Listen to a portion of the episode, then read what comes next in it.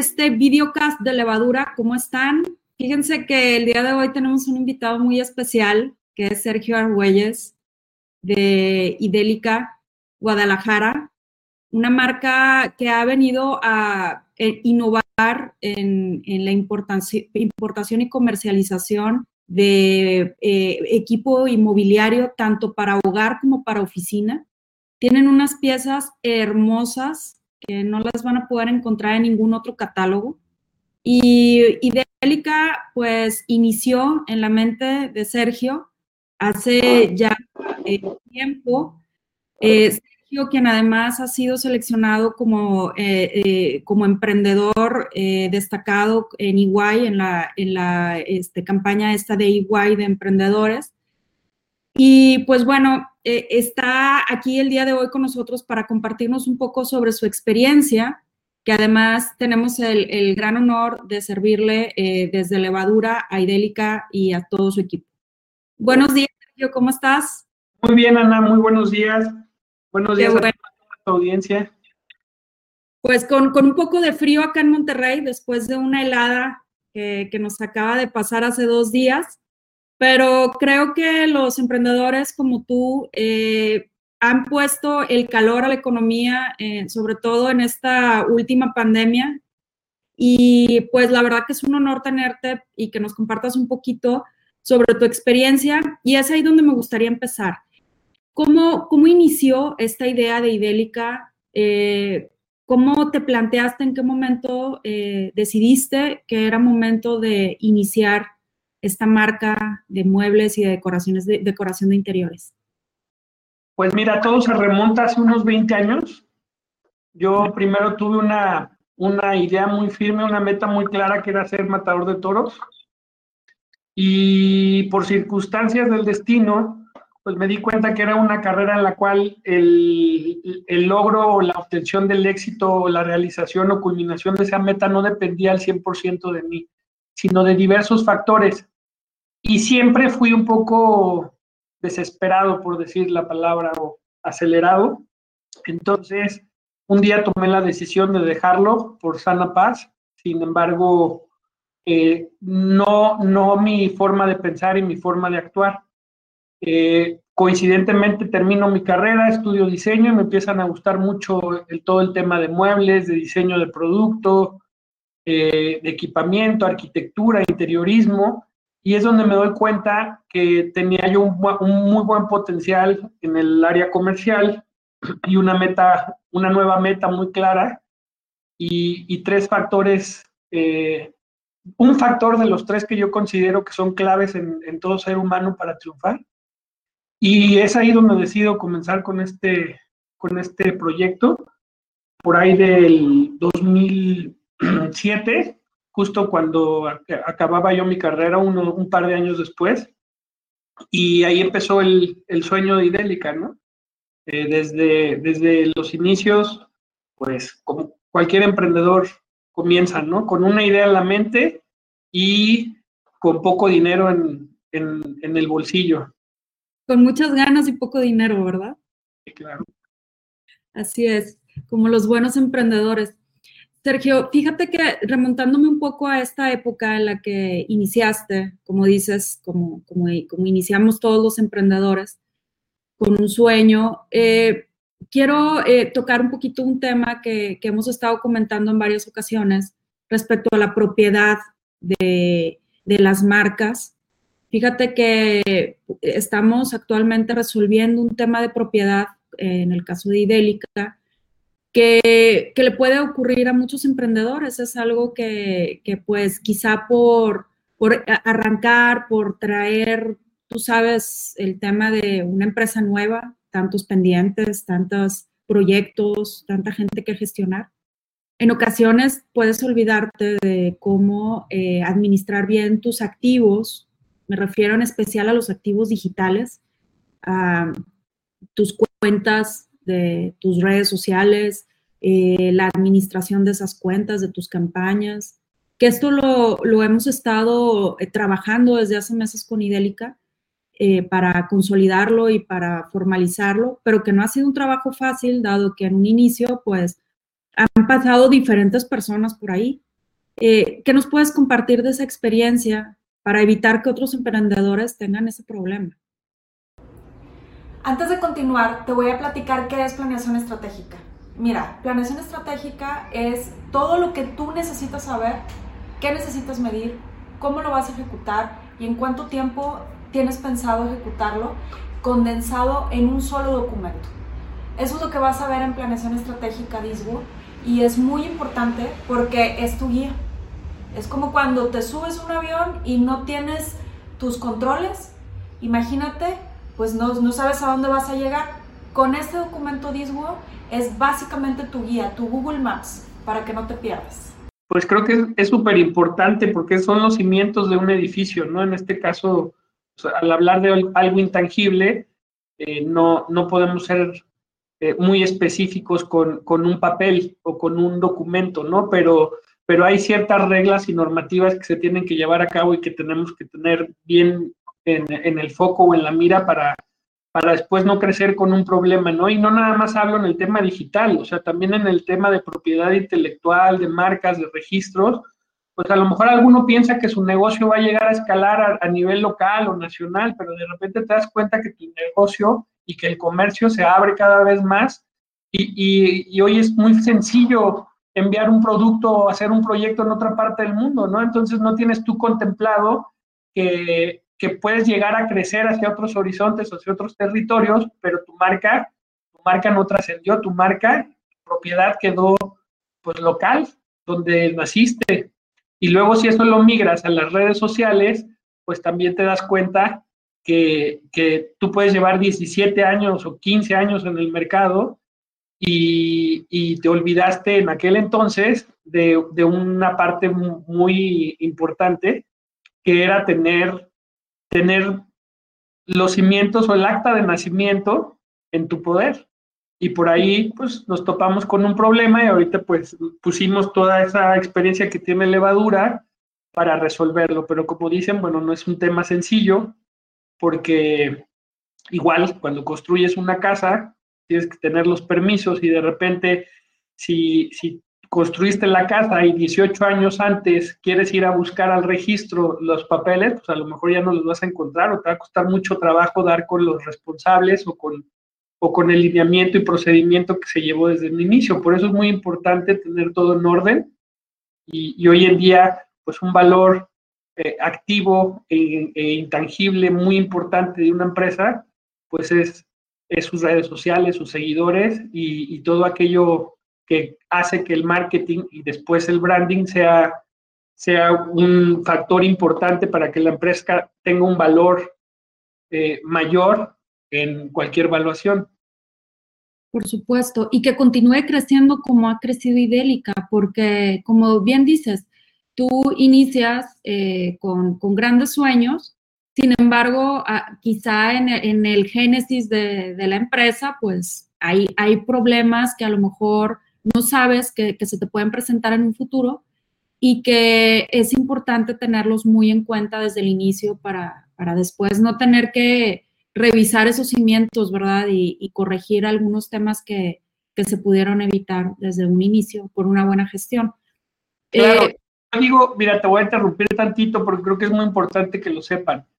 Yo creo que el marketing y la contabilidad, por mucho que la puedas llevar in-house y tener un gran contador, tener un gran mercadólogo dentro de tu empresa, tienes que tener a alguien afuera que te asesore, eh, en el tema fiscal y en el tema de marketing, porque si no, eh, te, quedas, te quedas rezagado o puedes no identificar cosas que alguien desde afuera te puede ayudar a, captarlas, ¿no? A veces estás muy, muy en tu estado, en tu sitio de confort o dentro de tu casa, no te das cuenta de lo que sucede fuera de la puerta. Entonces es muy importante que la gente se acerque a un experto en marketing, a pesar de que tenga un equipo sólido, para que entre, ahora sí que dice, como dicen, ¿no? Dos cabezas piensan mejor que una. Claro, y es también tener esa parte de, como, como comentas, de la opinión de alguien externo a la empresa, como una especie de mano izquierda y mano derecha, ¿no? Que, que se complementen y te den diferentes puntos de vista, ¿verdad? Nadie vende pan frío. Exacto. Así es. Eh, pues bueno, fíjate, tomando un poquito este punto, eh, a mí se me hace muy interesante la estrategia de marketing que han, que han venido manejando ustedes para crecer al nivel en el que han crecido. Sé que, que tienen diferentes distribuidores en el territorio nacional y a mí me gustaría que nos compartieras eh, qué es los aciertos y errores que tú has identificado en este, en este camino de construir Idélica como, como esta marca que es ahora consolidada con presencia en todo México? Mira, yo creo que uno de los aciertos más grandes que hemos tenido es que a pesar de, de, que en un inicio empezamos como una marca B2B, eh, una marca business to business que le vende al consumidor a mayoreo, o sea, al retail o a las mueblerías, eh, hoy en día el comercio ha cambiado y se ha transformado a un B2C, es decir, a un business to consumer, donde, donde la marca tiene, tiene que migrar a ese formato porque si no, eh, queda obsoleta. O sea, no le puedes dar a tus distribuidores o a tus mayoristas el futuro de tu compañía. Eso lo detectamos hace ya bastantes años y fuimos haciendo un plan de migración y un plan de negocios en el cual íbamos, íbamos nosotros a ser los que dictáramos las reglas del juego y entonces ayudar a esos distribuidores a migrarlos y a convertirse en partners, en partners o socios de la marca. Y es como, como llegamos nosotros a más territorios donde, donde evidentemente necesitamos de gente profesional y experta local para, para tener o asegurar el éxito de la marca en, dicho, en dicho mercado. Entonces creo que un gran acierto fue ir migrando la marca hacia ese B2C de, de manera alterna en, en, dos, en dos propuestas. Creo que no me dejarás mentir, no es el futuro, es el presente. Es las marcas tienen que ser omnicanales, es decir, tienen que estar online y offline y tienen que ser monomarcas. Ya no, ya, ya no cabe en la cabeza del consumidor el comprar a un revendedor, el comprar con dos manos de, utilidad, eh, el ir a una tienda multimarca, cada vez vas a ver menos eso. Entonces nosotros nos fuimos preparando y fuimos migrando hacia, ese, hacia esa nueva realidad. ¿no? Hoy en día, pues el comercio digital es una línea importantísima de negocios de la empresa y la supimos ir llevando y acomodando, eh, eh, es decir, no nada más eh, a, nuestro, a nuestra red interna, sino a, nuestros partners y distribuidores, los subimos a este proyecto y los que lo adoptaron, lo entendieron, van caminando de la mano junto con nosotros o nosotros junto con ellos. Claro, fortaleciendo la marca y a la vez generando eh, eh, como una relación simbiótica de crecimiento, ¿no? Que es, es cuando, cuando un, modelo de negocio se vuelve exitoso, que construyen eh, la marca para beneficio de todos y entre más crecimiento tenga, incrementan ese valor, ¿verdad? para todos. Correcto. Y el más grande error es muy importante decirlo y es muy importante porque aquí es donde viene la fuerza que la levadura le puede dar a las marcas. Es que ningún empresario, por favor, que va comenzando, ningún emprendedor, invierta dinero en estrategia digital, SEO, SEM, lo, como le quieras llamar, si no tienen el respaldo, porque entonces es como aventar una moneda al agua. Y fíjate, ahí en este punto, Sergio, eh, a mí me gustaría que nos compartas ¿cuál ha sido tu criterio para elegir a, tus proveedores? Porque creo que pues el, mundo del marketing digital es un océano rojo, está lleno de opciones de muchos tamaños, de muchos colores.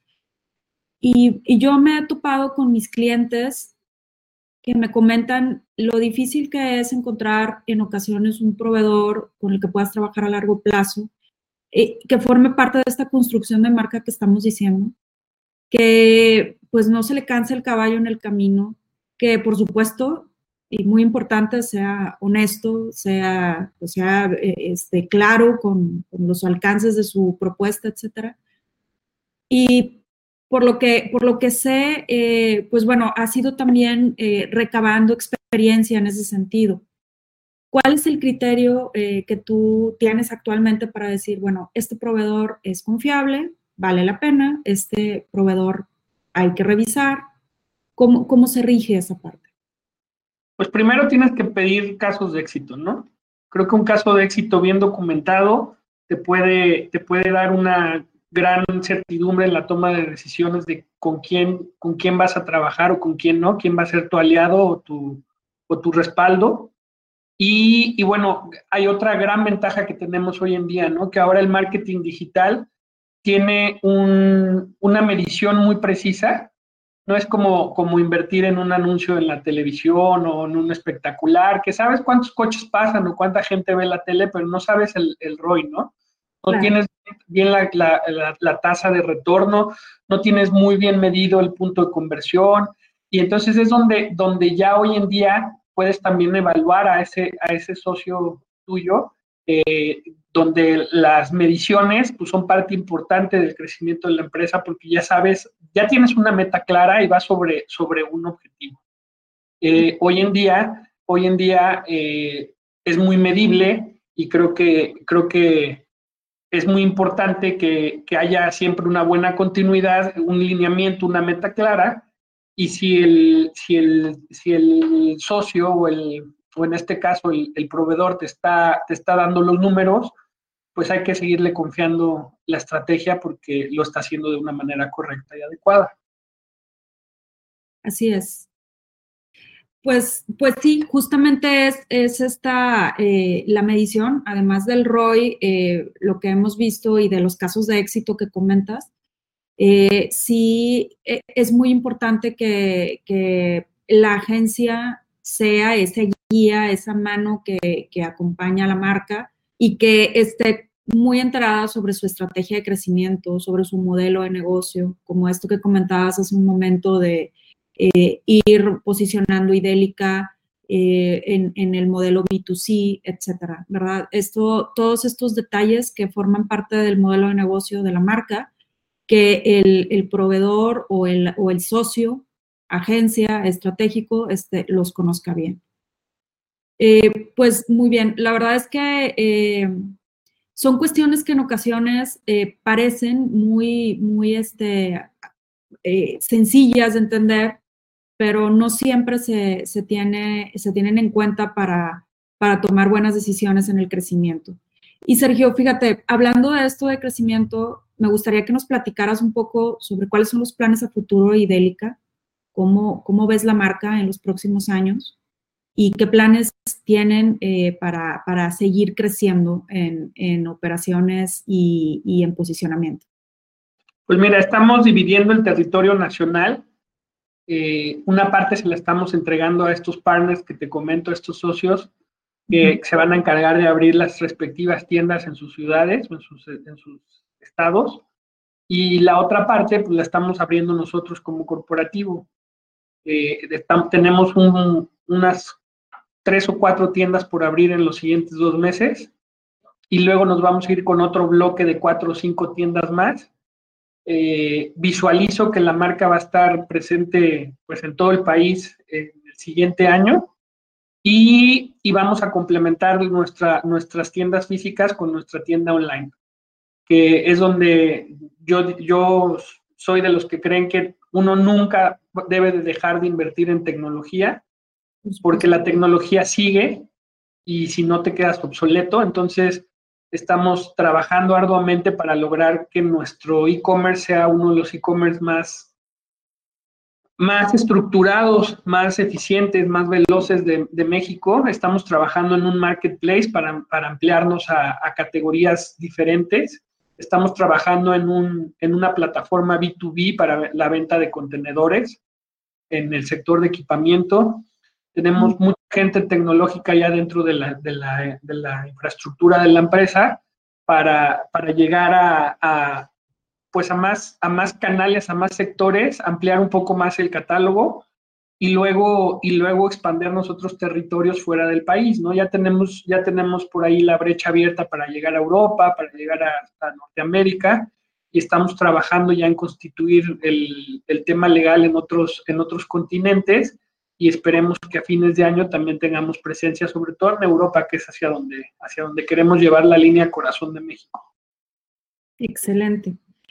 Pues la verdad que suena eh, un, todos estos este, planes que ustedes tienen de crecimiento suenan maravillosos y les deseamos muchísimo éxito a ti y a Idélica en ese camino. Estamos muy, muy orgullosos de ser sus partners y formar parte de ese crecimiento y estoy segura que, va a ser definitivamente un camino eh, de muy, muy enriquecedor y de muchos frutos para, para levadura y para idélica. Ya nada más para cerrar, te quiero agradecer este espacio y felicitarte por la reciente apertura de Idélica Playa del Carmen. Espero que sea todo un éxito en la zona, también una zona de mucho crecimiento, la zona de Riviera Maya. Y agradecerte pues tu tiempo y tu, colaboración para grabar este podcast que esperamos eh, sea muy bien recibido por la comunidad emprendedora y empresarial del país. Estamos, como sabemos, pasando momentos complejos y pues la verdad es que estos espacios eh, que esperamos funcionen bien para, compartir información y para eh, pues alimentarnos, ¿verdad?, de diferentes experiencias entre la comunidad. Te agradezco muchísimo, Sergio, tu tiempo. Gracias a ti, Ana. Estar, como siempre, contigo. Y pues bueno, los esperamos en el siguiente videocast de levadura y muchas gracias a todos por escucharnos. Nos vemos pronto. Un abrazo desde Monterrey, con mucho frío, pero con, con cubrebocas, claro. Gracias a todos. Gracias.